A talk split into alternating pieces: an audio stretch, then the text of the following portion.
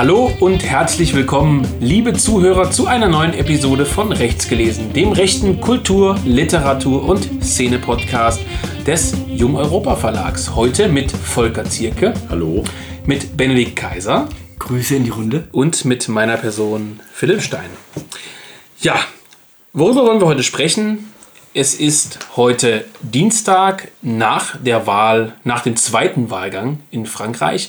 Und entgegen unserer ja, üblichen Losung, nicht über die Tagespolitik zu sprechen, wollen wir heute zunächst kurz über die Tagespolitik sprechen. Das heißt über das Wahlergebnis in Frankreich zwischen äh, Marine Le Pen und äh, Emmanuel Macron.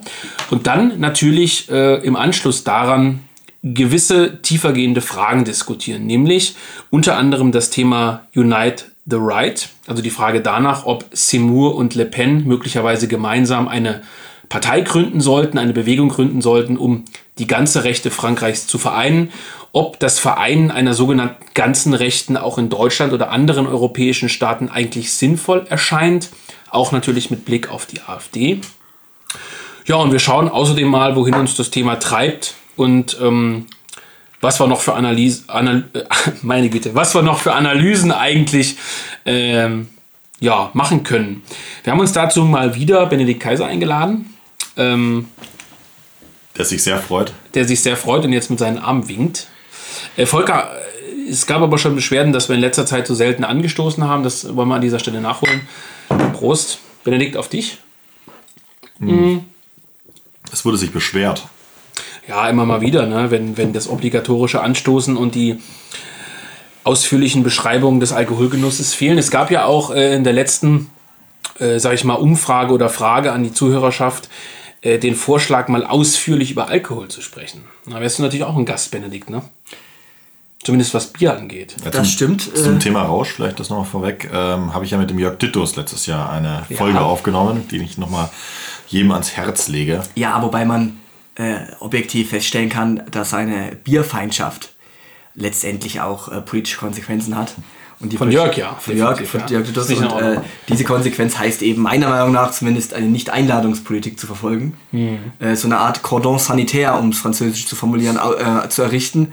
Ja, er, er kann im Kehre-Video bleiben. Ne? Grüße gehen raus, Jörg. ja, ist ja auch ökologischer, nur Wein zu trinken.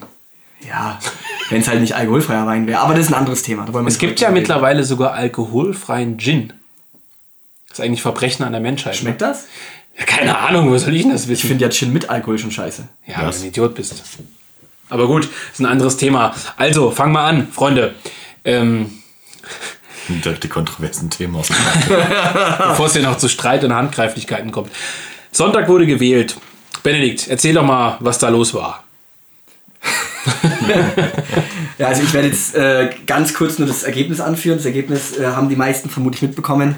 Emmanuel Macron hat den zweiten Wahlgang gewonnen, erwartungsgemäß mit knapp, äh, ich glaube, 58,5 Prozent. Marine Le Pen hat Jetzt muss man rechnen, ne? 41,5 Prozent geholt. Ähm, Le Pen hat ihr Ergebnis um fast 8 Prozent verbessert im Vergleich zu 2017. In der Stichwahl. In der Stichwahl, also in dieser zweiten Runde. Ähm, aber dennoch ähm, ist es natürlich so, dass das, was die Menschen jetzt in Frankreich innerhalb der politischen ja, rechten Hemisphäre oder im patriotischen Lager äh, aufwühlt, die Frage, wie geht's weiter? Weil im Juni, äh, im Juni, also in wenigen Wochen auf Deutsch gesagt, äh, finden ja bereits die ähm, Parlamentswahlen in Frankreich statt. Was heißt das für die Zuhörer, die das nicht wissen? In, ja, die Kurzfassung ist die, es gibt in Frankreich ja dieses semi-präsidentielle System, das heißt die Stellung des Präsidenten, des Staatspräsidenten, also jetzt zum zweiten Mal in Folge Macron, ist natürlich deutlich gewichtiger als bei uns, wo es eher um repräsentative Dinge geht bei Steinmeier. Und ähm, es gibt aber natürlich trotzdem die Assemblée Nationale, die Nationalversammlung, grob vergleichbar jetzt mit dem Bundestag, nur dass eben ähm, die Assemblée Nationale natürlich trotzdem auch ähm, stark ähm, äh, ja, nicht weisungsgebunden vom Präsidenten ist, aber in einem stark, starken ähm, Wechselverhältnis zu ihm steht. Und es gibt in Frankreich eben dieses sogenannte Prinzip der Cohabitation, also des Zusammenlebens sozusagen. Und das ist dann erreicht, wenn der Präsident einer anderen Formation angehört als die Mehrheit im Parlament. Mhm. Zum Beispiel jetzt äh, auf Macron gerichtet. Macron hat ähm, diese Republik en Marche, seine Sammlungsbewegung, ähm, wenn die jetzt zum Beispiel eben äh, bei den Parlamentswahlen nur auf 25 bis 30 Prozent kommt, was durchaus im Bereich des sehr Möglichen liegt, und dann hat man auf der anderen Seite zum Beispiel eine Vereinigte Linke mit 35 oder 40 Prozent oder auch eine Vereinigte Rechte mit dem Ergebnis, dann würde es bedeuten, dass dann diese Kohabitation eintritt und dass quasi Macron als Präsident mit einer Richtlinienkompetenz in Anführungszeichen gegen ein Parlament regieren muss, aber natürlich mit dem Parlament, aber so dass es dann eben ideologische Verschränkungen gibt und also, tägliche Widersprüche, die da austariert werden müssen. Und jetzt kommen wir genau zu dem Problem der Präsidentschaftswahl, zum Problem vom Le Pen-Ergebnis. Völlig klar ist, und das ist vielleicht auch ein kontroverses Thema in der französischen äh, Rechten, dass jetzt eben die Frage ist, wie kann man in den wenigen Wochen, die noch zu diesen ähm, Parlamentswahlen bleiben, wie kann man es erreichen, dass man das Macron-Lager einerseits, aber auch das Mélenchon-Lager, also das Vereinigte Linke Lager, ähm, ja, entweder eindämmt oder zumindest als Platz 2 äh, Platz zwei und Platz 3 ähm, äh, durchs Ziel gehen sieht. Und jetzt sagen eben die Le Pen-Befürworter, das referiere ich nur ganz kurz, die Le Pen-Befürworter sagen eben jetzt, Marine Le Pen ist gestärkt durch diese Wahl. Sie hat gezeigt, sie kann, hat das beste Ergebnis einer rechten Kandidatin jemals in der Geschichte Frankreichs erreicht. Sie hat jetzt eben über 40 Prozent, sie hat diese Schallmauer durchbrochen. Sie hat bewiesen, dass sie nicht nur für die Szene da ist, sondern dass sie eben breite Schichten anspricht. Ähm, und die Gegner Le Pens im rechten Lager, also vor allem die es natürlich um Eric Seymour scharen, der in der ersten Wahlrunde ja nur 7% geholt hat, mit einem stark fokussierten identitären Wahlkampf. Ähm, die Gegner Le Pens sagen eben, Moment, Le Pen hat es wieder nicht geschafft, ihren, äh, den Präsidenten zu besiegen. Jetzt ist es doch an der Zeit zu, äh, für Le Pen in die zweite Reihe zu treten, um zu sagen, es gibt eine gemeinsame große, ja, große Versöhnung, eine Union Nationale, eine nationale Vereinigung aller Rechten. Und ähm, das ist, glaube ich, jetzt diese, diese Streitfrage, die uns jetzt die kommenden Wochen begleiten wird. Ähm, und die Tendenz, so viel kann man, glaube ich, jetzt schon feststellen, die Tendenz ist, dass Le Pen alleine weitermachen möchte mit ihrer Partei, mit ihrem Rassemblement National. Ähm, ja, und Seymour wird dementsprechend jetzt ähm, im Parlamentswahlkampf, wenn es so bleibt bei dem, bei, der jetzigen, bei dem jetzigen Status, dann wird Seymour natürlich Le Pen frontal angreifen. Das ist meine Prognose, wenn es so bleibt. Prinzipiell geht es natürlich um, um eine ähnliche Situation wie in den USA, denke ich. Ähm, dass eben dem Präsidenten nach so einer Präsidentschaftswahl dann in diesen Wahlen zum Kongress bzw. zum Senat ähm, dann ja, so ein bisschen die Wind, der Wind aus den Segeln äh, äh, genommen wird. Das heißt, der Präsident kann da nicht mehr durchregieren, ist das so? Ja. So. Wobei der Präsident auch so ähm, nicht durchregieren kann. Das ist sowas, was mir, was, was, was mir ein bisschen aufgefallen ist bei Deutschen, ähm, also zum Beispiel aus dem AfD-Umfeld, bei, bei, ja bei, so. bei, Leuten, die irgendwie auf den Le Pen-Sieg gesetzt haben. Und egal, wie man jetzt zu Le Pen steht, aber ich fand es teilweise naiv, diese Sehnsüchte, die erneut hier in eine Person projiziert worden sind, weil so wie Trump natürlich A, weder durchregieren konnte noch wollte, so wäre es auch bei Le Pen so, dass sie natürlich nicht dann den Staat in ihrer Kontrolle hätte. Es gäbe eine Verwaltung, die sie hätte blockieren können. Sie hätte die großen Städte nach wie vor nicht äh, unter ihrer Kontrolle. Ähm, ähm, und, und, das heißt, ähm, da wäre eigentlich das Spiel erst richtig losgegangen. Und diese, diese rein parlamentarische Gläubigkeit, ähm, anzunehmen. Durch einen Wahlsieg hätte man dann sozusagen die, die Zügel in der Hand und könnte jetzt ein Land komplett umgestalten.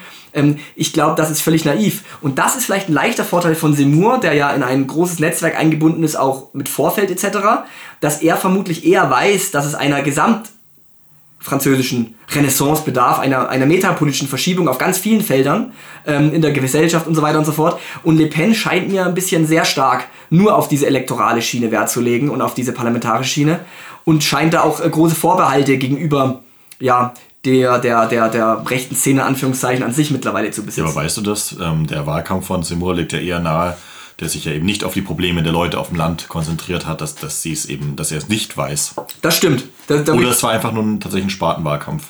Ähm, also ich würde dir recht geben. Also ich sehe das auch so, dass Seymour rein inhaltlich und strategisch, er ist eben ein Kind der Pariser ähm, ähm, Salons und er ist eben ein Intellektueller. Und er hat eben die Identitären begeistert, er hat katholische Nationalisten begeistert, er hat fest umrissene Milieus begeistert. Le Pen ist ausgebrochen aus dieser Szene und das sieht man auch an, an, an einem ganz aktuellen Beispiel, ähm, ähm, das ich interessant finde. Und zwar hat Seymour direkt nach der Wahl, ich glaube gestern am, am gestrigen Montag, hat Seymour ähm, gesagt, und seine Leute auch, ähm, wenn man jetzt ähm, die, die Rechte vereinen möchte, dann muss Le Pen akzeptieren, dass ihr die Hand gereicht wird, sie muss ihr die Hand einschlagen. Und ein Sprecher von Le Pen, ähm, ich glaube, Sébastien Chenu hat dann zum einen gesagt, ja, Seymour hat so viel gegen Le Pen geschossen, der sollte sich jetzt mal zusammenreißen, der braucht eine kohärente Linie und der soll nicht immer so viel hin und her springen. Und dann hat er was Interessantes gesagt. Ähm, dann sagte Chenu, Le Pen möchte nicht die Rechte vereinigen, sondern sie möchte alle Patrioten vereinigen. Und jetzt könnte man sagen, das ist reine Wort, Wortrabulistik und reine Wortglauberei, ja bestimmt nicht. Weil da, hier an diesem, allgemein, an diesem sehr speziellen Zitat lassen sich allgemein Lehren ziehen. Le Pen hat eben versucht, ein quer zu den Lagern stehendes, ähm, äh, quer zu den Lagern stehendes Programm ähm, aufzustellen und dieses Programm propagandistisch umzusetzen. Sie hat eben, in, sie wollte in die Breite gehen, weil sie eben weiß oder aus ihrer Sicht weiß, dass eben nur das rechte Lager niemals ausreicht, um ein Land zu regieren. Sie will eben diese, dieses Transversale erreichen, also diese Rechts-Links-Kluft, hat auch Chenu wieder gesagt, diese Rechts-Links-Kluft, ähm, die ist veraltet wir brauchen ähm, äh, Patrioten aller Lager, also auch des linken Lagers, das was in Frankreich teilweise noch so Restsouveränisten gibt. Und die Semur-Befürworter sagen eben, nee, also, was hier die Benedikt-Kaiser-Blase ist in Deutschland. Wenn es die gäbe, wäre die vermutlich deutlich irrelevanter und kleiner. Aber im Großen, Benoit hat es ja in seinem äh, äh, Moment Populist, in seinem äh, populistischen Moment in dem Buch ähm, äh, im Untertitel gehabt. Ähm, rechts und links, das war einmal. Oder rechts und links, das ist mhm. beendet. Also Ne? Und äh, da, das ist so eine gewisse Konfliktlinie, die ich auch bei der Beobachtung auch im, in der Nouvelle Droite, der neuen Rechten Frankreichs wahrnehme, ähm, dass es da auch eben Befürworter von beiden äh, Argumenten äh, Gut, es ist ja relativ einfach. Wenn Le Pen weiß, dass sie in diese sogenannte Stichwahl kommt, dann braucht sie, äh, wie du richtig sagst, so und so viele Wähler. Also wenn sie davon ausgeht, sie braucht 50 Prozent oder etwas mehr, dann muss sie ja automatisch mehr Menschen erreichen, so banal das klingt, als nur dieses sogenannte rechte Lager, wie auch immer man das fassen will. Das ist sicherlich in Frankreich ähm, weitaus größer. Also wenn wir uns an die Demonstrationen beispielsweise gegen die Homo-Ehe erinnern, ähm, ja, Wahnsinn. Also das kann man sich in Deutschland erstmal gar nicht vorstellen, diese Zahlen auf der Straße. Das liegt sicherlich auch daran, dass die Franzosen generell äh, eigentlich bei jedem bisschen sozusagen sich auf der Straße auch äh, mobilisieren. Aber für jemanden, der im Gegensatz zum System in der Bundesrepublik Deutschland, also diesen, dieser Parteiendemokratie, tatsächlich als Person so eine hohe, so hohe Zustimmungswerte, also Wahlergebnisse braucht. Wie will sich denn so jemand, und damit möchte ich gar nicht die Kritik an Le Pen sozusagen ersticken, im Sinne von, also diese ethnische Wahl und diese ethnische Frage, die ist für mich auch extrem relevant. Also davon mal ab, dass natürlich die Kritik des Zemur-Lagers an Le Pen grundsätzlich richtig ist, zu sagen, wie kann ich mich jetzt mit irgendwelchen, ähm, weiß nicht, Einwanderern mit Kopftuch fotografieren, wenn ich sage, ich stehe hauptsächlich für die Franzosen ein. Die Kritik verstehe ich und die ist an sich auch richtig, aber man muss natürlich sagen, wie soll jemand, der 50, 51 oder mehr Prozent braucht, wie soll er sich denn positionieren? Wie soll es denn gehen? Die reine Seymour-Linie, selbst wenn Le Pen, die weitaus bekannter, etablierter und vom Gesicht her sozusagen äh, greifbarer ist für mhm. die Franzosen, hätte sie sozusagen den Seymour-Wahlkampf übernommen und es gäbe keinen Seymour, sagen wir mal, sie hätte wirklich voll auf diesen äh, identitären, ähm, ja, auf diese identitäre Ethnienfrage gesetzt.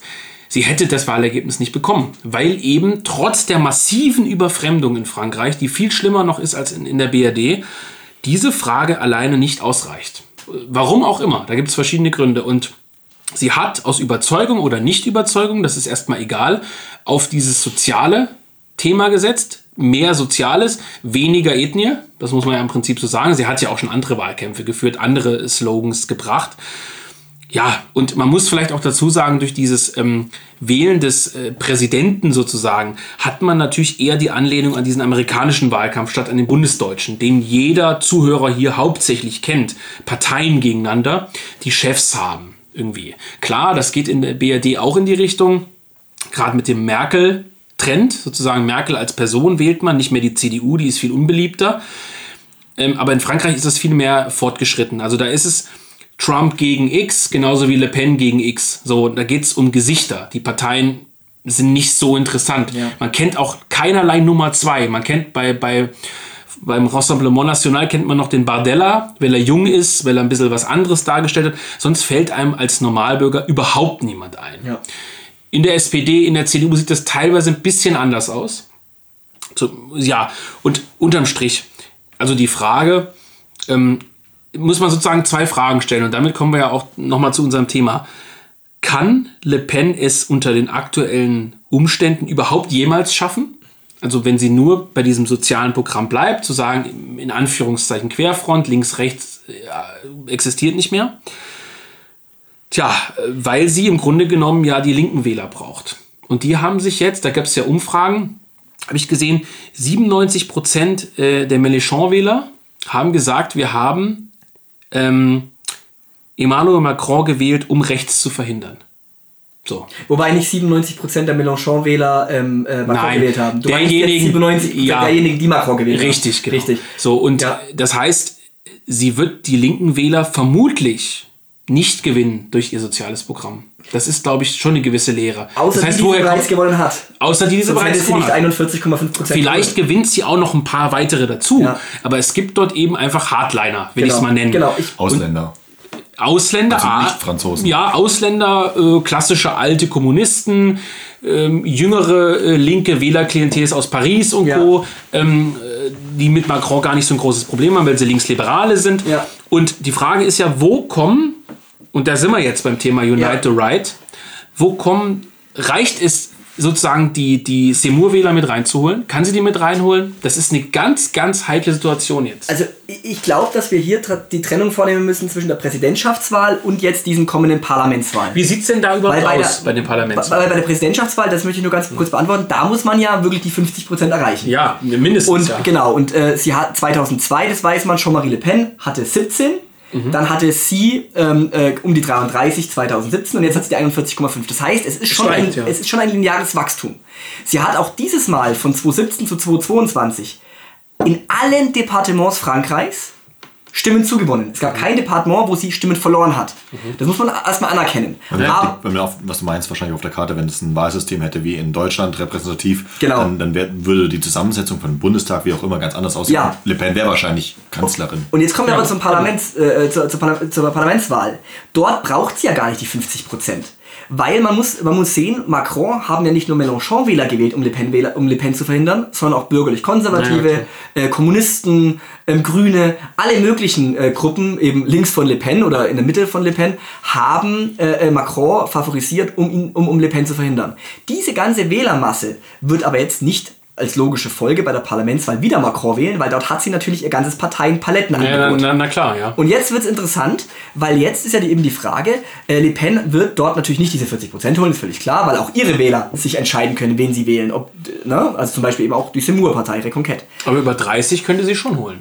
Glaube ich persönlich nicht. Echt, ja? Ja, also ich denke, so 20 bis 25 Prozent So hat, hat der ja. aus einer Stammwähler. Das ist ja auch die Wählerschaft, die sie jetzt ungefähr im ersten Wahlgang mobilisiert hat. Mhm, Ähm, die, die, die Frage ist, wie nehmen es jetzt Ihre Wähler auf, wenn Sie sich dieser Kooperation mit anderen rechten Kräften, mit Dupont-Aignan, mit diesem Rechtssouveränisten und mit dem Semur-Lager eben verweigert? Aber hier glaube ich, dass wir auch was noch ansprechen müssen. Diese gesamte Stichwahl, dass überhaupt Le Pen in die Stichwahl kam und dass Semur 7% erreicht hat, bedeutet ja noch lange nicht, dass wir hier eine, eine krasse Wahlentscheidung zugunsten der Rechten sehen, sondern wir hatten, wir in Anführungszeichen, hatten ja Glück gehabt, dass ähm, sowohl die Grünen als auch die Kommunisten als auch die Sozialisten in Frankreich alle eigene Kandidaten aufgestellt Ja. haben und nur deswegen Mélenchon die entscheidenden rund 2% gefehlt haben, um nicht an Le Pen vorbeizuziehen. Das heißt, dieses Unite Right Thema ist mindestens so zentral in Frankreich wie Unite Left. Ja. Und die das ist ein Statement, wie wir in Paris gelernt haben.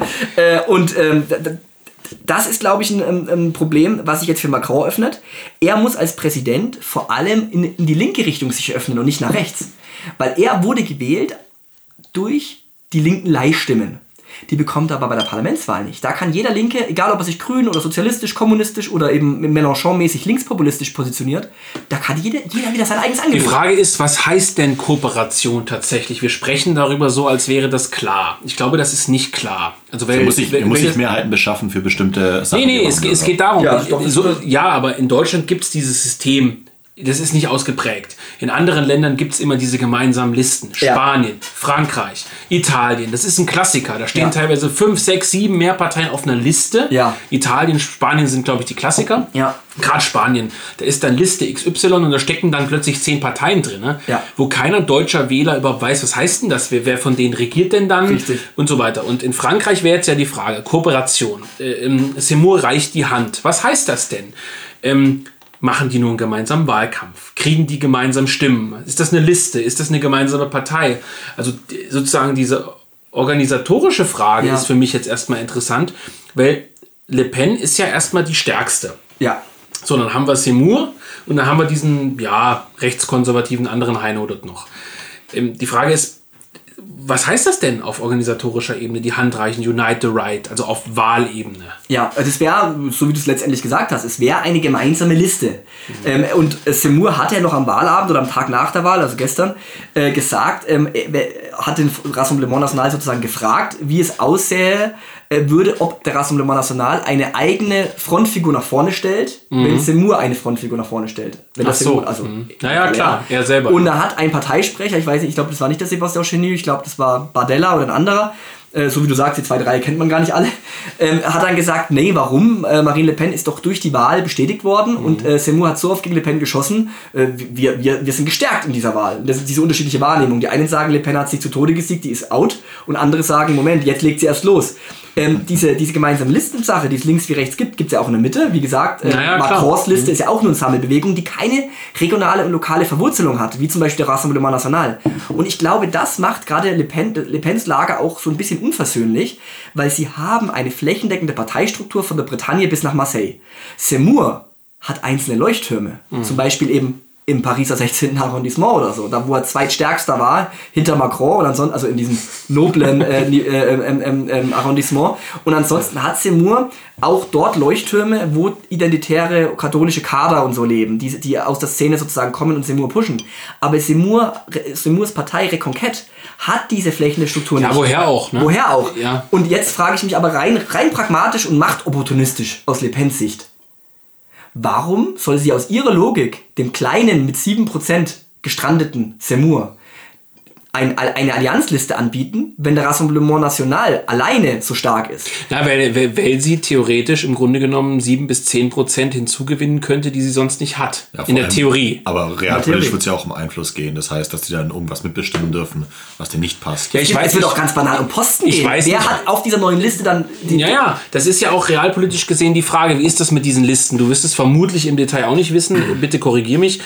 Ähm, ist das dann so, sagen wir mal, Le Pen holt 20, Seymour holt 5, äh, der andere holt 2? Werden dann die zukünftigen Posten auch anhand dieser Wahlergebnisse auf, auf die Parteien auf dieser nee. Liste verteilt oder das das gibt es ja auch in manchen Ländern ja aber das durchblickt in Deutschland keiner im, im, im Fall Frankreich äh, äh, Beispiel Macron ist es schon so dass du einen neuen eine, eine Sammlungsbewegung oder Sammlungspartei das heißt schon eine Art neuen Partei. Typs benötigt. Ah ja, also es ist nicht eine Liste, wo mehrere Parteien draufstehen und dann wird äh, nach Proport, Proport. sozusagen verteilt, sondern es ist wirklich eine neue Bewegung. Das heißt, du musst auch dort... Äh, es kann also sein, du hast nur 5% Anteil an dieser Vereinigung, aber stellst die meisten, äh, sag ich mal, Minister oder ähnliches. Das daran glaube ich schon deswegen nicht. Es geht um die Auflösung. Aber ja. es ginge, aber es ging theoretisch. Es wäre theoretisch möglich, darum geht's. Dass eine, eine Partei, die quasi mit 5% das der kleinere innerhalb der Liste sich durchsetzt. Ja, beispielsweise. Ja gut, das ist wahrscheinlich eine Verhandlungsfrage im ja, Vorfeld. Ich, ich will nur sagen, das ist, technisch, da nicht ist technisch nicht ausgeschlossen. Es ist technisch nicht ausgeschlossen, ja, aber ich halte es für faktisch ausgeschlossen. Aber es gibt, ja auch, es gibt ja auch Systeme, in denen das technisch sozusagen ausgeschlossen ist. Du bleibst in deiner Partei, ja. bist aber auf einer Liste. Ah ja. Und das ist ja schon ein Unterschied, das weil wenn ich mich in Frankreich oder Italien auf eine Liste schreibe, habe ich im Notfall, so blöd es klingt, mit dem anderen nichts zu tun. Ja. Also ich bin auf einer Liste und danach geht jeder seines Weges.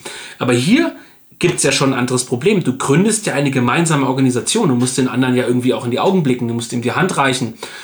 Selbst wenn die Listen aber behalten, selbst wenn die Parteiformen an sich erhalten bleiben und sie nur eine punktuelle Kooperation schaffen, hast du dennoch die ganzen Streitfragen. Du hast dennoch die Streitfrage, wem gehören die sicheren, in Anführungszeichen, ja. Plätze, ähm, wer in welche Region. Wir dürfen nicht vergessen, in Frankreich gibt es ja trotzdem dieses Mehrheitswahlrechtssystem. Aber hier gehst du ja das fast heißt, du musst den einzelnen Wahlkreis gewinnen, um überhaupt. Äh, aber hier gehst du ja schon in so eine Art Inverhältnis. Also du gründest ja, ja. eine gemeinsame und, Organisation. Und vor allem äh, sitzen Leute an einem Tisch, die sich bis vor einer Woche noch befehdet haben äh, die, äh, Gut, da, da muss ja man normal. Das ist ja, muss man überall, wo es menschelt, äh, gibt es dann auch diese, diese, diese Ressourcenkämpfe. Aber das können nur die Rechten nicht. Stell dir mal vor, also die FDP und die Grünen setzen sich am Ende auch an den Tisch und sagen, wir wollen regieren. Ich sag dir eins, das ist überall so, nur in der AfD Sachsen nicht. So.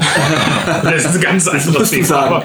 Äh, das musst du sagen. Aber daran glaube ich trotzdem nicht, weil ähm, die Republik Marche von Macron ist mhm. eine eigene Bewegung ihres Typs. Ja, so eine liberal-populistische Partei letztendlich. Ja. Diese Partei die eben diese flächendeckende Verwurzelung nicht hat und so weiter und so fort, ist völlig klar, die steht für sich. So. Ähm, bei, und, und das, das ist so. Aber links würde ich, würde ich nicht zustimmen. Wir haben ja gerade an, an der Präsidentschaftswahl gesehen, dass die Linken dieselben Probleme haben wie die Rechte.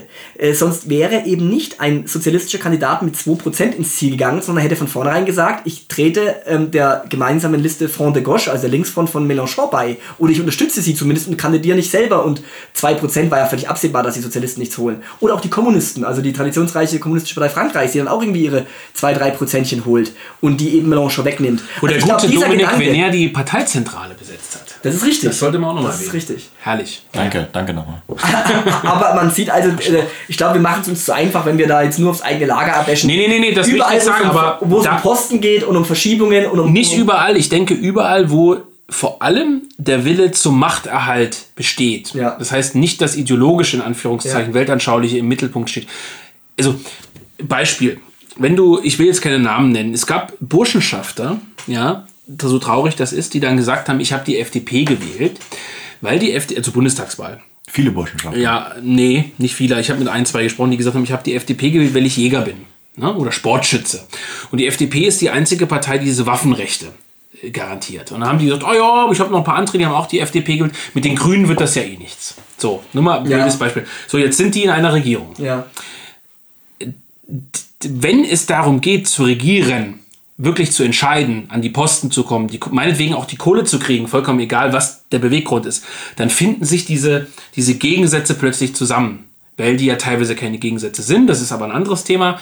Und ich glaube, rechts und links, also rechts wie links, existiert sozusagen dieses Problem, dass man sich da nicht zusammenfindet. Und in der Mitte tut man es halt einfach teilweise, weil die Leute, und das ist nicht positiv gemeint, aber sie haben diesen Professionalitätslevel zu sagen, wir sind alle Politiker, gestern habe ich dich noch bespuckt und heute reiche ich dir die Hand, damit wir halt regieren können. aber Das, ist Demokra das ist Demokratie in ihrem negativen, negativen Beispiel. Man muss aber auch mal sagen, A, die wissen das alle. Ja. Also, also äh, ähm, ich weiß nicht, ob äh, Scholz bei, bei Lindner auf der Einweihungsfeier Feier von der, pa äh, von der Wohnung war oder andersrum ähm, vor der Wahl. Das, das ist vollkommen normal. Und zweitens, so hart es jetzt klingt, und ich bin ja kein FDP-Wähler, ähm, die Leute, die diese Partei wählen, aus welchen Gründen auch immer, die haben sie, die, die können jetzt immer noch sagen, na gut, äh, schau mal, wie die die ganzen anderen Leute unterbuttert. Und es ist tatsächlich Klar, so. also deswegen, das ist ja, das sind Scheinfäden. Und ich glaube, dass es in der Rechten und wie Linken böseres Blut gibt. Weil die Leute sich nicht als diese professionellen Typen sehen, die ihre Rolle spielen teilweise, sondern weil die einfach, also weil es da, ich will nicht sagen, dass die unbedingt immer idealistischer sind, aber die, diese Streitigkeiten werden viel Ich meine, härter geführt. der, der, äh, unser Freund Manuel Ochsenreiter hat mir mal gesagt, äh, ganz früh, die Rechten fangen als erstes damit an, Verräter zu schreien. Wegen irgendeinem nichtigen Scheiß. So, Ja, halt so, ich bin ja auch der Meinung, wenn die AfD regieren würde, äh, in Sachsen beispielsweise, die ersten, die verboten wären, wären die Freien Sachsen oder so, was die Link Linken nicht machen würden. Aber davon mal ab, ähm, ich will darauf hinaus, also die Frage, die wir ja gestellt haben, Unite the Right. Ja, ja. Jetzt mal auf, erstmal, bleiben wir erstmal jetzt bei, Frank äh, bei Frankreich, bevor wir jetzt auch zu Deutschland übergehen. oder Sachsen. Es wäre ja schon ein Hammer, um das mal in die Runde einzuwerfen. Wenn beispielsweise eine Veranstaltung, jetzt mal als, als Marketingmensch sozusagen gesprochen, angekündigt wird in Frankreich, äh, irgendwas soll da passieren. Reichen, und dann an die Presse, reichen sich Le Pen und Seymour die Hand, irgendwie so, so, so, so ein Gerücht zu streuen. Und dann ist da eine riesen Demo und dann stehen da, nur mal in der Theorie jetzt, die alte Le Pen, den Vater klammern wir jetzt mal aus, die junge Le Pen, Die nicht mehr Le Pen heißt. Ja, Marion Marichal. ja. Und der Seymour auf einer Bühne und halten abwechselnd eine Rede und dann halten sie sich so blöd ihre Hände und reißen in die Ja. Luft. Das wäre natürlich für uns ein Wahnsinnssignal. Also auf eine gewisse Art und Weise. Es wäre ein Wahnsinns-Propaganda-Coup. Wäre sowas parlamentarisch denn sinnvoll? Oder ist das nur was, was man sich so in seinen Träumen vorstellt? Also, in Also- Träume, Anführungszeichen, ja.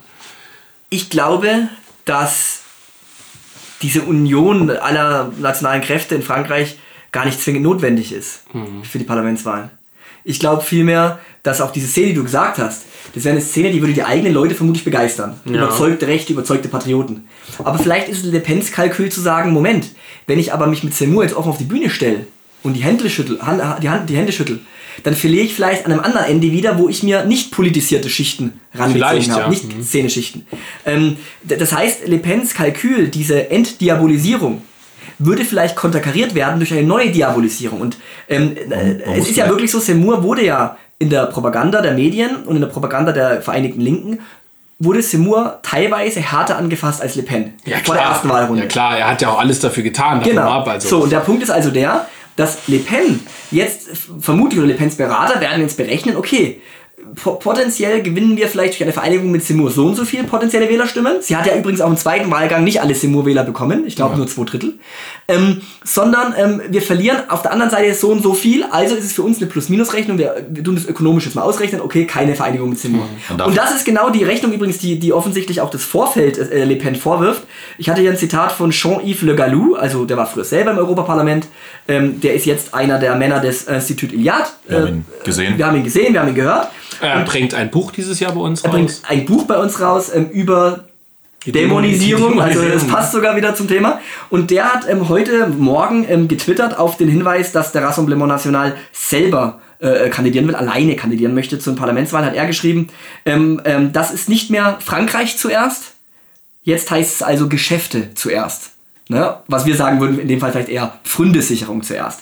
Und er hat einerseits recht. Offensichtlich will der Rassemblement National das, was er aufgebaut hat über Jahre hinweg, egal ob es Posten sind, ob es Einflussmöglichkeiten sind, die will er für sich bewahren und er will die nicht teilen mit Seymour oder mit anderen kleineren rechten Gruppen. Auf der anderen Seite kann man vielleicht auch jetzt mal diese Dichotomie aufsprengen und sagen, warum soll man eigentlich diese beiden Parteien, sowohl Seymour als auch Le Pen, und wir lassen jetzt mal den Dupont-Aignan mit seinen 2, 3, 4 Prozent raus, außen vor, wir achten Weil es ja gar nicht so wenig ist. was gar nicht so wenig ist. In Deutschland, wenn es da noch eine Rechtspartei auf einmal gäbe. Ähm, wir, wir, wir schauen jetzt nur auf Reconquête von Seymour und auf Rassemblement National von Le Pen. Und ich finde persönlich, wenn es diese Vereinigung nicht gibt, dann sollte sich die Rechte in Frankreich jetzt nicht zwei Monate lang gegenseitig lähmen mit gegenseitigen Vorwürfen, wie man es aus allen Spektren kennt, sondern man sollte einfach das anerkennen, dass das auch eine hervorragende Ergänzung sein kann. Le Pen bespielt eben die unteren und die mittleren Schichten. Sie bespielt sozusagen all die Gelbwesten des Geistes, die eben sagen, es geht um Kaufkraftverlust, in- Kaufkraftverlust es geht um soziale Fragen, es geht um materielle Fragen, es geht um, um, um, um den Kampf gegen den Globalismus, um die da oben, jetzt mal vereinfacht gesagt. Und auf der anderen Seite gibt es jetzt noch eine neue Partei, die Le Pen aber nicht erreichen könnte, deren Wähler, zumindest nicht alle, die gutbürgerlich sind, was Benoit genannt hat, die nationale Bourgeoisie, die es in Frankreich noch gibt, diese nationale patriotische Bourgeoisie, die es in Frankreich noch gibt. Das heißt, gebildete, vermögende Menschen, oftmals aus identitären und oder katholischen Zusammenhängen, die Le Pen nicht mögen, weil Le Pen ihnen zu sozialpopulistisch ist, die Le Pen nicht mögen, weil sie zu sehr mit der ethnischen oder mit der ethnokulturellen Frage ein bisschen fremdelt mittlerweile aus strategischen Gründen. Lustig, dass sie dann Seymour wählen. naja. Wie meinst du? naja, weil er ein algerischer Jude ist. Ach so meinst du das? Ja, das ist jetzt, ist jetzt, ist jetzt gar nicht. Aber er spricht natürlich, das muss man schon sagen, er spricht radikal das an, ne? Diese, diese, Ja, diese, eh, das er ist- spricht vom großen Austausch, den das man rückgängig ist jetzt auch in keinster Weise vulgär gemeint. Ja. Aber er ist trotzdem mal eben ein algerischer Ja, Jude. natürlich ist es, äh, es, So. ist ja auch, es ist ja auch ironisch, wir hatten das Thema, glaube ich, schon mal intern gehabt, wenn halt ein französischer Mensch, den, den man vielleicht eher fast schon in Richtung Nationalsozialismus äh, schieben könnte, der dann einem auf einmal sagt, Seymour ist meine letzte Hoffnung. Ja, ja, klar. natürlich was Ironisches. Oder, oder äh, andersrum in der Bundesrepublik Deutschland, dir plötzlich irgendwelche Leute von Rechtstwitter sagen, es gibt nur Seymour Ja, ja. und das nächste, der Und nächste, ist die Verräterin. das nächste Bildchen äh, ist, äh, will ich jetzt mir nicht erwähnen, was Ja, das ist, genau. aber ähm, Genau. Aber mein letzter Satz dazu ist, ich will einfach nur sagen, ich sehe das sogar eher positiv. Ich sehe das als Ergänzung. Ich sehe das als Arbeitsteilung. Und wenn man dann im Parlament ist, dann kann man immer noch kooperieren. Dann muss man aber nicht Aber ich glaube, die meisten, ohne Mist jetzt, ich glaube, die meisten Zuhörer, und das ist gar nicht böse gemeint, haben gar nicht auf dem Schirm, dass es ein Parlament gibt. Die Assemblée Nationale. Ja, also da, es geht im Grunde genommen darum, genauso wie die wenigsten wissen, wie das System in den USA funktioniert. Die sehen Ja. Präsidentschaftswahl. Ja, natürlich. Die ist ja auch viel wichtiger So, Frankreich. genau. Und für die Präsidentschaftswahl bringt das zum Beispiel nichts. Nein, aber die nächsten fünf Jahre, äh, Naja. äh, das dauert halt noch. Ich möchte das vielleicht auch noch mal kurz einschieben. Ähm, der Grund möglicherweise, warum äh, Le Pen so wenig Potenzial bei Seymour und sowas sieht, abgesehen von dieser Pfrün- Pfründe-Geschichte, ist wahrscheinlich, dass ähm, das Feld der Nichtwähler weitaus größer ist. Das will ich nur mal gesagt haben. Ja, ist richtig. Also ähm, ähm, ich glaube, ein Drittel der Franzosen hat überhaupt nicht gewählt. Ähm, es ist natürlich viel logischer, da fischen zu wollen. Und ähm, das ist ja auch das, was, was du seit Jahren auch in verschiedenen Büchern ähm, aufarbeitest, dass diese Leute eben enttäuscht sind von. Politik. Und immer und immer wieder. ähm, dass das, ähm, Volker, du kaufst sie. Ich bin zufrieden. nee, Philipp schenkt mir die immer. so. Das sagt immer, Dann hast du ja, die ja doppelt, weil ich schenke sie dir ja auch. Nee, der, der, das muss so ein Ja Stempel. gut, eins wird verkauft bei eBay Kleinanzeigen. Siehst du mal, Für die Hälfte ungelesen. wenn da so ein Stempel drauf, drauf ist, ein Mängelexemplar, dann weißt du, von Philipp hab. Ja, das glaube ich dir. Du bist aber auch so ein Exemplar. Egal, erzähl weiter. Okay, aber nur genetisch. Ähm, jetzt, ähm, du, Du sagst ja immer, die gesellschaftlichen Umstände prägen einen Menschen und nicht seine Genetik. Ist Das sagst du. Was bestimmt ich jetzt eigentlich mit der Folge unterhalten? Also das Problem ähm, ist, dass viele Leute überhaupt nicht wählen gehen und dass ähm, die Leute meistens sich am ehesten als abgehängt fühlen. Also Ja. ähm, ich will die eh nicht, weil es bringt ja nichts. So und es ist natürlich klar, dass jemand wie Le Pen versucht wahrscheinlich eher da zu fischen als bei irgendwelchen 7% äh, äh, Seymour-Wähler, von denen sie weiß, dass 5% die eh wählen, weil sie einfach keinen Bock haben auf Macron oder sonst wen und ähm, sonst einfach kein Potenzial da ist. Also man muss festhalten, vielleicht um die Frankreich-Diskussion mal zum Ende zu führen, also äh, diese konkrete Frankreich-Diskussion Prost, ähm, es gibt auch irgendwie keine Alternative zu Le Pen. Also es gibt in der Partei äh, Jordan, äh, Jordan Bardella heißt der, glaube ich, ne? Julian, warte. Julian? Nee, ich glaube Jordan heißt er, oder? Aber muss ja auch Das ist sagen, der, der, der Ronny sozusagen des Frankreich, äh, von Frankreich. Bardella übrigens. Ja, Bardella, ja? Ja, also ich glaube... Äh, Jordan Bardella. ja, Bardella. du? Jordan, sage ich doch. Jordan. ja, du, kommst eben vom Basketball, ne? hier würde man eben Äh, Jordan sagen. Und äh, ich glaube, der hat sicherlich ein gewisses Potenzial, wobei der einfach zu, der wirkt extrem äh, so glatt, Ja, der, so der, geleckt. der ist 95 geboren. Also ich und kann- ist dann, oder 96, ich glaube 95, Also 96 ich geboren. kann- und der ist dann direkt in die Politik. Das heißt, der auch- ist nur Ja, der das ist, das, ist, jung, das ist junge Union. Ja, das ist junge Union, Ich kann, ich kann auch den Leuten, ich kann auch den, den Jungen, äh, den, den Leuten nicht verwehren zu sagen, wieder, wieder Le Pen.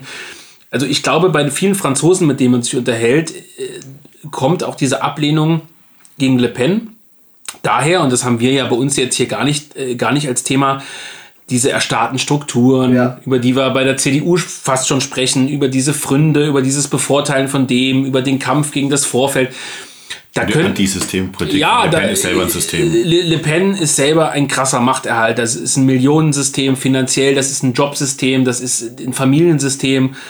Also das sind Dinge, die wir jetzt natürlich in unsere Berechnung nicht mit einbeziehen. Wir blicken von Deutschland, äh, von der BRD aus auf Frankreich. Ich kann keinem Franzosen vorwerfen, der sagt, ich wähle diese, ähm, sage ich jetzt nicht, äh, wie, die wähle ich nicht. Die hat uns unsere Bewegung kaputt gemacht. Die würde als allererstes äh, Bastille Sozial verbieten, wenn es nicht schon verboten. wäre. Aber weißt du, wie ich es meine? Ja, ja. Also das sind natürlich Themen, die haben wir gar nicht mit drin, die können wir nicht beachten. Nee, nee. Deswegen, äh, dass viele sozusagen äh, Seymour als Erneuerung gesehen haben, der sagt, ja klar, Bastion Sozial rein, identitäre Bewegung, alle super, volle Power nach vorne, äh, Ausländer raus, jetzt mal ganz banal gesagt, das ist ja verständlich. Nur aus unserer Sicht gesehen, jetzt von hier, vom, vom Kaffeetisch, vom Biertisch aus, gibt es keine Alternative zu Le Pen aktuell. Ja, ihre, weiß ihre man ich- ja, man ich weiß es, weil, wer soll es sein? Also Ja, dieser Nee, aber, aber das, das, was, was die Junge, die Junge ist ja, unabhängig davon, dass sie äh, nicht schlecht aussieht, ist sie eine unfassbare Enttäuschung. Also sie ist teilweise radikal, sie kann gut sprechen. Sie ist aber, und das will ich an dieser Stelle mal sagen, für jeden, der das so hardcore abfeiert, die ist, äh, die ist äh, liberal, also die ist wirtschaftsliberal bis, bis zum Get-No, ja. Also das, das ist ja, Ja, aber sie begeistert natürlich jüngere Rechte. Erstens, weil sie eine junge Frau ist und hübsch aussieht. Und zweitens begeistert Ja. sie viele deutsche Rechte, weil sie halt traditionalistisch Ja, aber die jungen ist, deutschen weil sie identitär ist. Ja, aber das interessiert keinen Wähler in Frankreich. Nein, natürlich nicht, aber Also die- Podcast interessiert. Wir sind ja auch ein Ja, Szene-Podcast. aber die ist ja, also wirtschaftlich gesehen ist die, Ma ist die, Die Macron rechts. Ja, natürlich. Ja, und, und, also- und Le Pen ist eben, weil man, weil eben manche auch der Le Pen eben vorwerfen, sie ist eine, ja, eine, eine Sozialistin von rechts. Das ist halt eben diese, diese gewisse Kluft, die es da gibt. Aber ich, ich verstehe was anderes nicht im Anschluss jetzt an dich. Ähm, wenn, wenn äh, auch Rechtsanalysten in Deutschland sagen, mit dieser Wahl ist Le Pen jetzt endgültig erledigt. Nö, sehe ich nicht so. Ja, sehe ich auch Überhaupt nicht so. Und weil, weil die Logik ist ja eine komische. Wenn Le Pen jetzt erledigt sein soll mit 41,5 Prozent, ja, was ist denn dann bitte ein Seymour mit 7 Prozent? Du siehst es doch auch am System Merkel. So schnell geht es nicht. Ja. Also die Leute gewöhnen sich eher an Gesichter und umso länger So. die Gesichter da sind, Ja. Die, natürlich verlieren sie Wobei man aber auch sagen muss, das ist ja das ähm, Schöne, was uns Macron lehrt, dieses Parteiensystem in Frankreich, Italien ist das ja auch so, kann relativ schnell schlimmer. Ja. Äh, Italien ist schlimmer, Entschuldigung. kann schnell, Ja. äh, schnell umgestülpt werden. Ja, Frankreich ist natürlich Deutschland weitaus näher. Also äh, Spanien und Italien sind ja Länder, da, da hast du das Gefühl, Nee, aber da, schau dir die- diese, diese ja? Christdemokraten an oder diese Sarkozy-Partei, die sind heute nicht mehr relevant. Nein, nein, das spielt keine Rolle mehr. Aber Weil die stärker an Gesichter gebunden sind. Das ist halt das Ding. Und weil der französische Wähler nicht so die Kontinuität bei einer Partei sieht, wie der westdeutsche Wähler vor allem. In Ostdeutschland ist ja die Genau. Parteibindung auch nicht so Weil- groß, aber in Westdeutschland Part- extrem krass. Das sage ich ja, Amerikanisierung des Wahlkampfs. Da, da zählen Gesichter. Ja, aber der Punkt, der, also ich, Ist ja ein Argument erstmal- für Le Pen. Genau, ich wollte wir, wir tragen mal kurz was zusammen. Wir halten fest, wir verstehen substanzielle Kritik an Le Pens Verhalten in, zum Vorfeld. Absolut. Wir verstehen ihre Kritik, wir verstehen auch die Kritik ähm, bezüglich der identitären Frage oder der ethnokulturellen Frage und wir verstehen auch, dass dieses System, was du angesprochen hast, äh, das wiederhole ich jetzt nicht alles, dass das einen ärgert und da gibt es auch die Karikatur, Le Pen 2000, irgendwie in 20 Jahren, wie sie kandidiert, schon älter ist, Macron älter und sie kandidieren immer noch und es geht immer so weiter. Aber es kann auch tatsächlich Macron sein, dass, ja dass es eine das Gewöhnung, aber er kann jemanden aufbauen, theoretisch. Da Aber geht's, gibt gleich einen Roman. Mit gleich- genau so eine. Aber wir, das halten wir alles mal fest. Ja. Aber wir halten auch fest, dass es völlig unlogisch ist zu sagen, die eine Person ist mit 41,5% erledigt, Ja, ja. wohingegen der Herausforderer mit 7% im ersten Wahlgang, der wirklich nur seine, seinen eigenen politischen Milieus erreicht hat, dass ausgerechnet der die Alternative sein soll. Ist das ja, auch kein leuchtet Hate, nicht ein. ist ja auch kein Hate gegen Seymour. Nein, das leuchtet einfach objektiv nicht ein. Seymour, Seymour hätte keine 7% bekommen und er lag ja mal weitaus höher bei den Umfragen, wenn es für ihn nicht diese Nische gäbe. Also es Ja, gibt natürlich, ja deswegen anscheinend. sage ich Ergänzung. Ja, genau, aber, man, aber jetzt zu sagen, Seymour hätte bei der nächsten Wahl mehr Chancen. Nee. Wie, warum? Warum? Also was, es gab ja verschiedenste Erhebungen, auch als, als Seymour. Äh, Das hatte ich, äh, hatte ich verfolgt, weil ich war für den Eckart diesen einen Artikel über Le Pen geschrieben habe, über die Entwicklung der letzten fünf Jahre. Und da hatte ich mir die Zahlen auch angeschaut von den französischen Instituten, äh, wie Seymour-Zahlen sich entwickelt haben. Und als Seymour ankündigte, dass er antritt, und als er dann nochmal angekündigt hat, er hat diese 500 Unterschriften. Du brauchst, um als Präsidentschaftskandidat antreten zu dürfen, brauchst du in Frankreich 500 Unterschriften von kommunalen Verantwortungsträgern, also zum Beispiel lokale Bürgermeister oder irgendwas. Und ähm, da, da hatte Seymour ja ist ja fast gescheitert, ne? Nee, Le. Pen ist da ironischerweise, hat ja. länger gebraucht als Seymour. Ähm, äh, aber egal. Und Seymour hat da dann Werte erreicht von 14, 15 Prozent. Mhm. Und war nur noch ein, zwei, drei Prozentpunkte äh, äh, hinter Le Pen. Dann kam nicht nur die Ukraine-Krise, sondern auch generell die Versorgungskrise. Es kam mit Frankreich das Thema groß auf mit zwei ähm, Skandalen von Macron bezüglich ähm, äh, der, Pharmaindustrie etc. Und da konnte Le Pen punkten. Warum? Weil sie eben dieses breite sozial- und wirtschaftspolitische Programm hatte. Äh, äh, Ja, weil auch materielle Sachen einfach wichtiger geworden sind. Genau, weil die materiellen Fragen das über, überbordet haben, die anderen, überlappt haben. Und jetzt, äh, da gibt es ja dieses schöne Zitat von François Bisquet, dem Chefredakteur der Element in Frankreich, der dann eben irgendwie gesagt hat, ähm, äh, Seymour spielt eben mit dem Besteck des ersten französischen Kaiserreiches und das spricht auch unsere Nostalgie nach der alten großen französischen Nation. Ähm, das trifft dieses Gefühl. Aber Le Pen schafft es eben, die Franzosen besser zu verstehen, nämlich ihre materiellen Bedürfnisse. Und wenn man sich, und, und jetzt keine Frage, uns allen, wie wir hier sitzen, ist vermutlich dieses Immaterielle, das Geistige, näher als das rein materielle, materialistische. Wenn man sich aber auf eine Wahl einlässt und auf dieses Wahlsystem, dann muss man sich eben ganz banal fragen, wie kann ich das Stimmenpotenzial maximieren? Und da kam eben Le Pen und hat durch die Bespielung der sozialen und materiellen Fragen eben ihre Basis ausgeweitet, ihre Prozentpunkte ausweiten können, weil sie eben von der Peripherie, von, den französische, von der französischen Landbevölkerung, sage ich jetzt mal, von den Kleinstädten, als authentische Alternative anerkannt worden ist zum globalistischen Pariser Macron. Gibt's denn die Und Ist Möglichkeit- das Seymour? Kann das Seymour? Die Frage ist ja, ob es jemanden geben könnte, der diese beiden Dinge zusammenführt. Das wäre das- der Idealfall. Ja. Aber ich, Ja. ich vielleicht hoffen viele, dass das Marion Marchal ist. Dass Ja, sie- eben nicht. Ja, dann nein, aber wir, vielleicht hoffen das aber Ja, viele Menschen. aber- sie ist jung, sie ist dynamisch, sie, sie hat noch was vor. Sie hat eigentlich, sie hat eigentlich das, was beide haben, in einer weniger ausgeprägten ähm, Art. Also sie, sie ist sozusagen in Anführungszeichen weniger äh, auf der ethnischen Linie als Seymour und sie ist äh, viel liberaler in Wirtschaftsfragen als, als ihre äh, ja, Tante. Ja. Das heißt, sie hat eigentlich keine Fertigkeit äh, auf politischer Ebene, die das sozusagen rechtfertigen würde. Thema. Postdemokratie. Wäre es nicht besser, einen Politiker ähm, aufzustellen, der einfach gar kein äh, Programm hat, der Ja, für, Macron gar, halt. für gar nichts einsteht und einfach nur die Wahlstimmen auf sich vereint und dann halt wirklich den Hardcore-Kram durchzieht. Naja, Macron. Ja, das, also von rechts halte ich das für illusorisch. Ansonsten, Ah, von rechts, so. Äh, Ja, Macron ja, von wie rechts. denn? Nee, geht nicht. Nee, also ich glaube, das funktioniert in, äh, in, der, in, dem, in dem Fall nicht. Also ihr beiden baut, baut weiterhin auf das Prinzip der schweigenden Mehrheit, die dann um... Nein, nein, nein. nein. Nö, ich, habe, ich habe hinzugefügt, wenn man sich auf das parlamentarische Spiel einlässt. Wobei man ja, ja, wobei man ja sagen muss, also ich möchte jetzt ja nicht für die Demokratie die Lanze brechen, aber dennoch, dennoch ist ja das Ergebnis ähm, äh, von, äh, von äh, Le Pen trotzdem beeindruckend. Also äh, Ja. bei aller Liebe, also das ist. 41,5 Prozent in einem Riesenland. stell, stell dir das mal vor, Frankreich ist, ist die zweitgrößte Nation äh, Der EU. Der, ja, der EU. Ja, Und aber du- selbst wenn du 55% auf dich vereinen kannst, hast du immer noch ein gespaltenes Land. Ja, gut, aber das hat Macron ja auch. Ja, Also davon mal Also, er ist ja nur ja, aber, aber, das Systems. sind, aber das sind ja die Verhältnisse, in denen wir leben. Ja, aber und das, also wird sich, ist nie so. Fakt ist ja, um vielleicht jetzt mal Frankreich abzubinden, Fakt ist ja, Macron hat eigentlich die A-Karte für die nächsten Jahre. Er ist zwar jetzt Präsident, aber er hat einen heterogenen, aber doch stabilen und großen und wachsenden. Das müssen wir auch immer, immer uns vor Augen führen. Nicht nur das rechte Lager ist stimmenmäßig gewachsen, sondern vor allem auch das linke. Und ähm, das linke Stimmenlager kann diese Parlamentswahlen vielleicht so gewinnen, weil Macron eben jetzt diesen, er ist Präsident, die Leute sind beruhigt, weil Le Pen nicht Präsidentin wurde, aber jetzt gehen die Leute eben wieder zu ihren ideologischen Präferenzen über. Und ich würde mich nicht wundern, wenn der lachende Dritte zwischen diesem ganzen großen Streit zwischen der rechten Seite und der Macron-Seite, zwischen den Globalisten jetzt vereinfacht gesagt, wenn der lachende Dritte die Linke und die Radikal-Linke sein wird, die eben, wie, wie schon mehrfach angesprochen worden ist, auch von der ethnischen Wahl profitiert hat, ähm, äh, die profitiert davon, dass viele Menschen eben dieses rechte Schreckspenst also Kopf haben. Sozialisten oder Kommunisten? Ich glaube, dass im Parlament äh, beide, also ich glaube, beide werden sich natürlich jetzt nicht irgendwie aufrappeln und jetzt äh, große Erfolge einfahren. Aber Mélenchon, wenn er es schafft, diese linken Trümmertruppen einzusammeln, beziehungsweise deren Wähler zu absorbieren, dann haben wir wirklich das Problem, dass es irgendwann vielleicht einen Zweikampf geben wird zwischen äh, Macron und, und Mélenchon. Ja gut, die Frage ist, ob es da äh, bis auf die EU-Frage dann so einen enormen Unterschied gibt, ne? Man sieht es jetzt Ja, Mélenchon hat, ist schon trotzdem ein Linkspopulist und Macron ist ein Liberaler der alten Schule.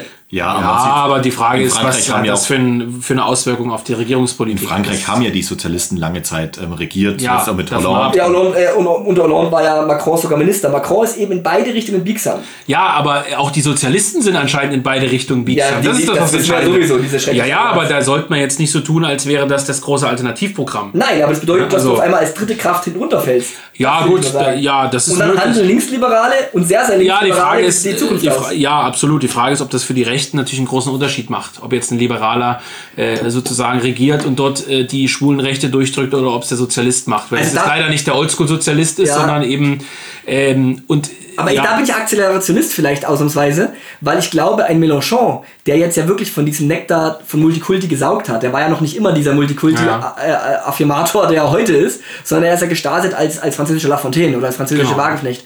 Und ähm, jetzt mittlerweile hat er... Lafontaine ist ja fast Franzose, muss man sagen. Klingt ja auch so, ne? ähm, und Saarland kann man auch in Frankreich geben. Ähm, Eigentlich und noch mehr. Eigentlich noch mehr. ja, aber Alles- NRW haben wir schon Holland versprochen. Ach so, das wusste ich nicht. Was ist Holland? Äh, die Niederlande, Entschuldigung. Ach so, Entschuldigung. Ja, Holland. ähm, nee, und äh, d- Gut, finden wir das ab, Freunde. Wir das ab, wirklich. Also, Frankreich. Ähm, trotzdem kommen wir nochmal zu dem Thema, äh, was ja auch für viele Hörer interessant sein wird. Unite the Right kommt ja jetzt logischerweise nicht von dieser äh, Frankreich-Wahl und von Seymour, sondern das ist ja ein Slogan, der schon länger durch die um Gottes Willen. Gut, dass hier niemand sehen kann, was hier passiert. Ähm, ja, ähm, also ist ja ein Slogan, der schon länger sozusagen äh, herumwabert. Und ist das ein Konzept, das wird ja auch immer wieder für Deutschland, also für die BRD gefordert. Was sagen man dazu? Also, was meint ihr? Ähm, also, ich weiß nicht, sprechen wir jetzt hier von, sage ich mal blöd, äh, ähm, NPD, AfD, Freie Sachsen beispielsweise im parlamentarischen Feld? Sprechen wir jetzt hier von identitäre Bewegung, von junge Nationaldemokraten und von, weiß ich nicht, junge Tat gibt es in Deutschland nicht, aber äh, ne? Ähm, welchem äh, Feld bewegen wir uns jetzt hier, wenn wir von Unite the Right sprechen erstmal? Also United Right kommt ja von dieser äh, Demo in, in, Charlottesville Genau. aus den USA, das damals ja schon ja, eine Freakshow war, ähm, eine gewalttätige Freakshow, die ja auch der Rechten in den USA lang, lang anhaltend geschadet hat, äh, muss man auch wirklich so sagen, ist halt so. Ähm, deswegen halte ich von diesem Begriff äh, gar nichts. Allerdings muss man natürlich sagen, gerade hier in Sachsen gibt es natürlich äh, verschiedene sich ergänzende Parteien und Organisationen, Thema Freie Sachsen und AfD, die sich gut ergänzen könnten, äh, wenn die Beteiligten nicht so, ja, wie sagt man das am besten inklusiv, nicht so behindert wären. Und ähm, das ist ja das, das Hauptproblem. Das heißt, du hast einfach eine regional verwurzelte äh, Organisationen wie zum Beispiel die Freien Sachsen und du hast halt eine parlamentarisch äh, äh, organisierte Truppe wie die AfD und trotzdem hassen die sich, weil die sich gegenseitig dann immer wegen Pfründe und Landratswahlen hier und ähm, wir wollen aber die Macker im rechten Bereich sein und dann kommt immer dieses Franz Josef Strauß, ähm, rechts von uns darf es keine Ja, Partei ja. gehen, äh, Gelaber dazu und ähm, das macht in der, in der rechten oder allgemeinen Parteiensystem in Deutschland ja sehr, sehr viel kaputt. Das muss man schon so sagen. Ja, also ich, ich glaube auch, dieses Konzept United Right ist nicht auf Deutschland anwendbar und ich wüsste auch, oder vielleicht auch in anderen Ländern nicht, weil ich glaube, ähm, in manchen Fällen 0 plus 0 ist eben trotzdem 0. Ich glaube, das hat Dominik Venner auch mal geschrieben in seiner positiven Kritik. Und das ist relativ zeitlos. Ähm, man muss nicht immer alles zusammenfügen, was nicht zusammenpasst. Nicht jeder Stein passt eben auf den anderen. Und ähm, auch unser viel diskutiertes Konzept der Mosaikrechten bedeutet ja nicht, dass man alle an Bord holt und jeder Stein passt dazu und wird ein eingefügt, sondern ich glaube, man muss schon äh, versuchen, ähm, das ist eben dieser Widerspruch. Man muss versuchen, in die Breite zu gehen, aber gleichzeitig sein eigenes Profil weder qualitativ noch weltanschaulich zu verbessern. Und das ist ein schmaler Grad. Aber ich glaube, es gibt keine Notwendigkeit, alle unter ein Dach zu spannen. Weil man so, und das sieht man vielleicht auch bei Le Pen und Seymour, weil man so arbeitsteiliger unterschiedliche, mit unterschiedlichen Strategien und unterschiedlichen Kernaspekten unterschiedliche Milieus und äh, Personenschichten erreichen kann. Und ich wüsste auch nicht, was ein, ähm, äh, was AfD jetzt mit, mit äh, NPD oder irgendwie oder anderen Parteien, äh, rechten Splitterparteien, was die dann verbinden soll. Die auch also, irrelevant sind. Ja, ich, ich, ich sehe auch, Ja, gut, das ich, ist muss euch, ich muss euch aber auch widersprechen. Also ich sehe auch die Diskussion United Right in Deutschland gar nicht so als groß gegeben an.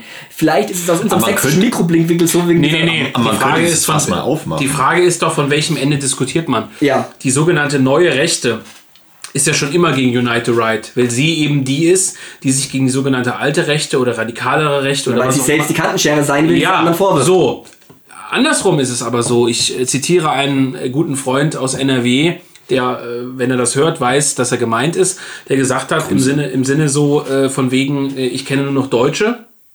Warum soll ich was gegen die Sezession haben? Warum soll ich was gegen 1% haben, gegen, gegen Europa, obwohl ich viel, viel rechter stehe, laut offizieller Landkarte, sage ich jetzt mal.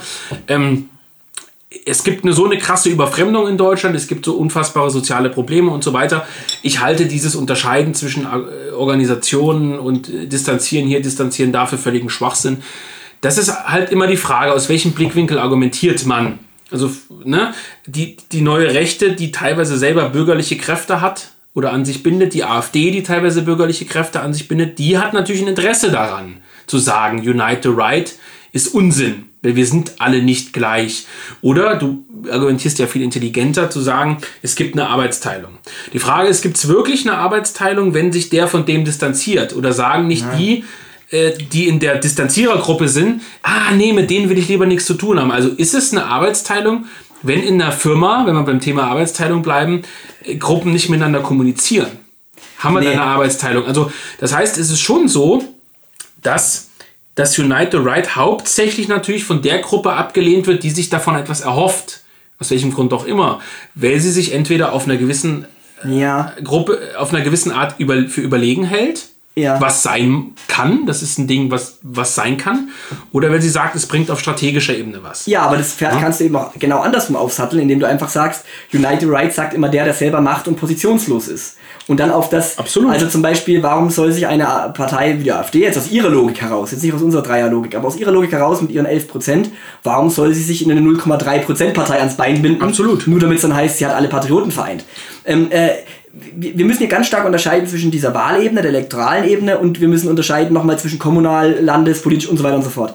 Ich glaube, es gibt in Deutschland genug Platz auf dem Wahlfeld jetzt für die AfD und für weitere kommunale und äh, vielleicht auch landesweite Wahlformationen. Und da bin, würde ich dann eher diesen Ansatz verfolgen, dass man sich nicht vereint, ähm, äh, weltanschaulich, strategisch, parlamentspolitisch, was auch immer, sondern dass man sich eher ergänzt. Also wenn, wenn zum Beispiel jetzt in, in bestimmten Kommunen eben eine, eine lokale Bürgerbewegung stark ist und die AfD hat dort keine starken Kräfte vor Ort, dann muss sie nicht krampfhaft irgendjemanden aufstellen, ne? Äh, nur damit sie jemanden hat, äh, dann wird halt der eben gewählt. Aber das ist was, aber das ist ja was passiert, logisch. Das ist sicher das, was auch über, was vielerorts passiert, aber ich sage, das ist eben die Wahlebene. Wir sind Ja. alle drei keine, keine, keine Kandidaten für irgendwelche Parteien. Ähm, aber rein auf dieser, die, die andere Ebene finde ich fast schon interessanter, weil wir heute schon viel über Parteien gesprochen haben, würde ich jetzt lieber über die andere Sache sprechen, mit dieser Distanzaritis. Mhm. Ich glaube, ähm, wir sind alle drei Gegner von Distanzaritis per se. So. Aber ich glaube, es gibt schon Unterschiede von, von einer Distanzierung. Nämlich, und das würde ich jetzt schematisch sozusagen versuchen in, in zwei Linien zu bringen. Die eine Linie ist die, dass man sagt, man distanziert sich auf Zuruf. Man distanziert sich aus vorauseilendem Gehorsam gegenüber dem Establishment, weil man glaubt, und das ist natürlich typisch West-AfD in vielen Landesverbänden, weil man glaubt, wenn ich mich jetzt von XYZ distanziere, werde ich von denen weniger schiel angesehen oder ich werde vielleicht eher eingefügt in dieses Parteiengefüge und will eingefügt werden. Auf der anderen Seite gibt es eine Distanzierung, die viel zahlenmäßig viel geringer äh, äh, vorkommt und seltener vorkommt also. Die Distanzierung oder die, die, ja, die Entfernung sozusagen aus eigenem souveränistischem Duktus heraus, weil man eben sagt, ich persönlich als Gruppe, als Institut, als Zeitung, als wer auch immer, als Verlag, Junge Europa oder so, ich möchte mit denen jetzt nicht kooperieren. Ich bekämpfe die natürlich auch nicht. Äh, jeder kämpft Aber das wäre keine Distanzierung. Das, naja, warum nicht? Naja, Distanzierung heißt einfach also, nur, dass man, du baust Entfernung. Ja, auf. wobei, wobei, wenn du unter dem Gesichtspunkt agierst, wie gesagt, äh, hauptsächlich ist das Ethnische für mich interessant, also die Überfremdung, dann wäre ja immer die Frage, warum soll ich mich von XY abgrenzen? Weil ja alle zumindest ein Minimalziel verfolgen. Jetzt mal ketzerisch gesagt, sozusagen. Die Bewahrung des deutschen Volkes und der europäischen Völker. Beispielsweise, ja. Aber selbst da würde ich eben, und, und das ist vielleicht ein bisschen ketzerisch, aber ist das wirklich im heutigen patriotischen Spektrum noch die einigende Klammer? Wenn man jetzt also bei uns beiden nicht, Benedikt, aber. Ja, gut, Volker, du bist, ja, du bist eh schon. Naja, schon. Aber, aber, also Überfremdung ist doch. Nein, ist das ist doch diese Diskussion, die auf Twitter die ganze Zeit um, aufploppt, ist, ähm, ist ja auch mit, mit Lichtmess gewesen.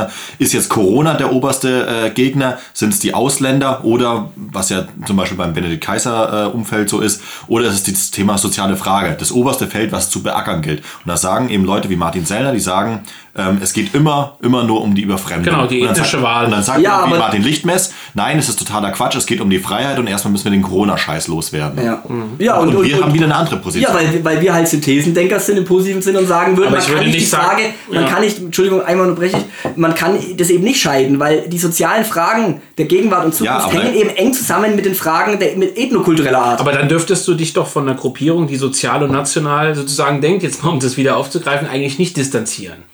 Also tut man das aus strategisch-taktischen Gründen sozusagen, zu sagen, hm, naja, die haben einen sehr, sehr schlechten Leumund. Ja, haben wir auch.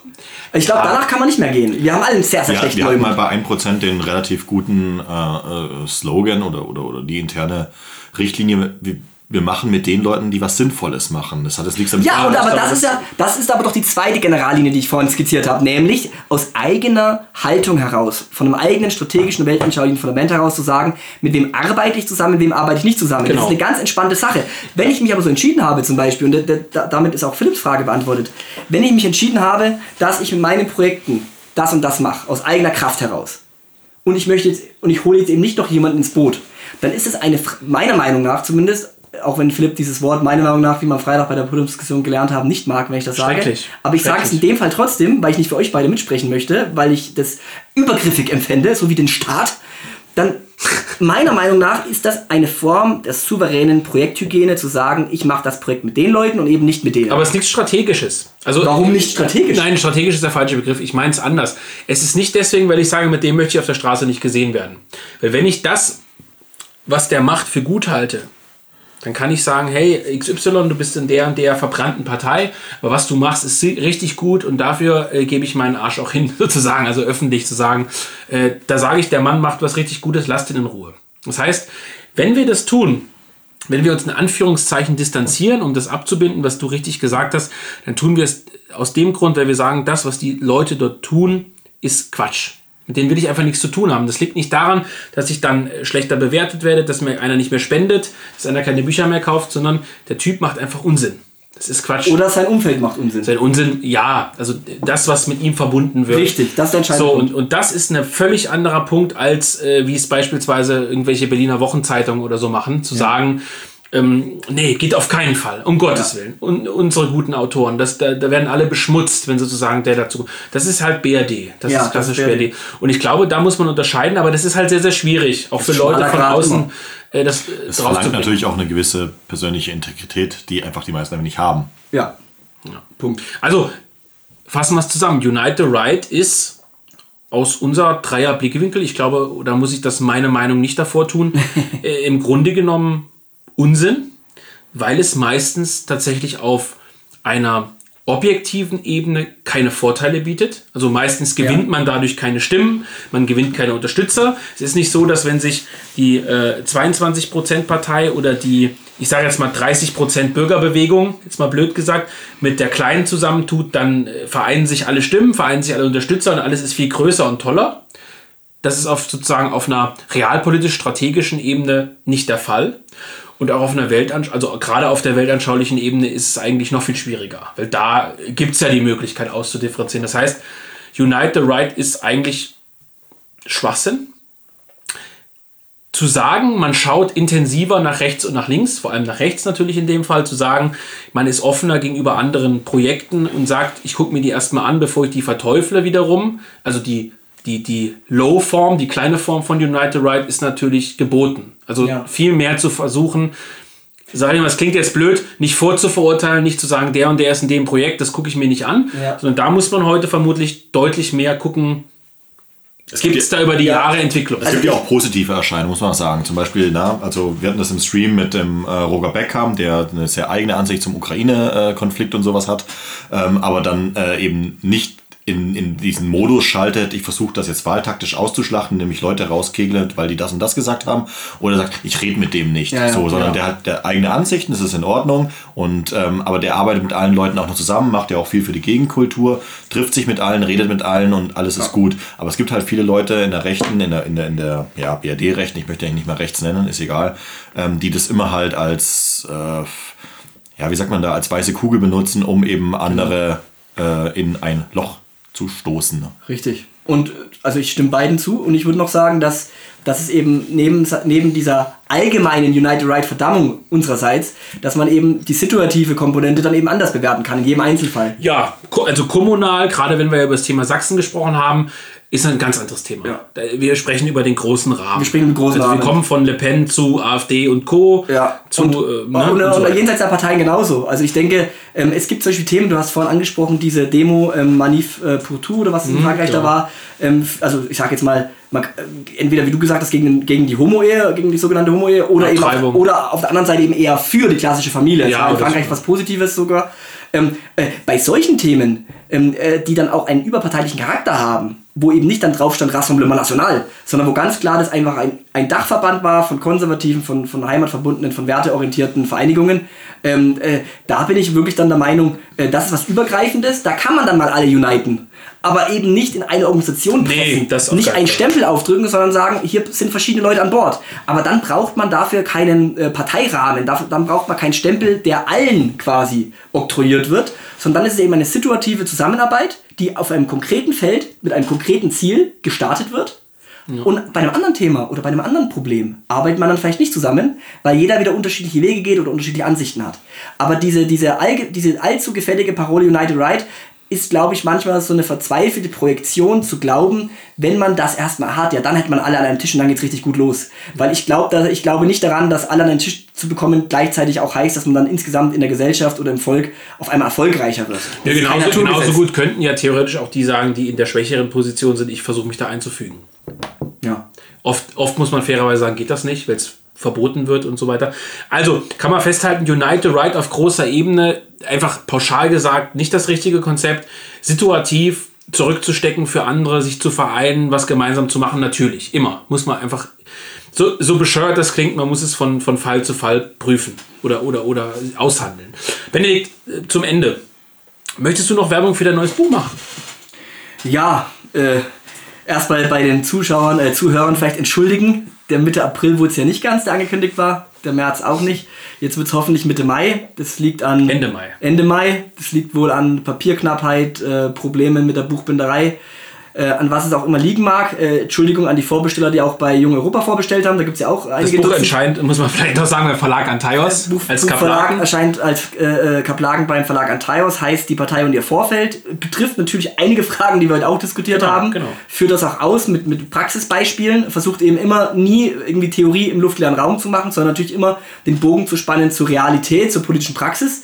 Ähm, die Partei und ihr Vorfeld äh, kann vorbestellt werden bei Antaios oder Jung Europa für je, je 10 Euro. Der Preis ist sowieso wie, bekannt überall dasselbe. Ähm, leider dauert es aber eben noch. Äh, Aber ähm, die, die gute Nachricht an der Sache ist, das Thema, ob es im März erscheint oder im Mai oder im Juni, Das Thema ist zeitlos, es wird uns weiterhin begleiten, es wird uns auch die nächsten Jahre begleiten. Von daher sind jetzt die vier oder acht Wochen oder zehn Wochen Verzögerung ärgerlich, auch als Autor. So eitel darf man sein. Das ist dann schon schade, wenn das Buch, das man lange abgeschlossen hat, noch nicht erscheint. Aber ähm, Gott sei Dank ist es thematisch, äh, bleibt es aktuell. Ne? Ja. Du redest dir das zumindest ein. Ich rede es mir zumindest ein, ja. Sonst, äh, sonst falle ich in die Verzweiflung und schreibe am Ende noch irgendwelche ins blaue Romane hinein. Ja, das wäre schrecklich. Also, liebe Leute, ähm, oh, wer muss das ja machen? vielen Dank fürs Zuhören und bis zur nächsten Episode.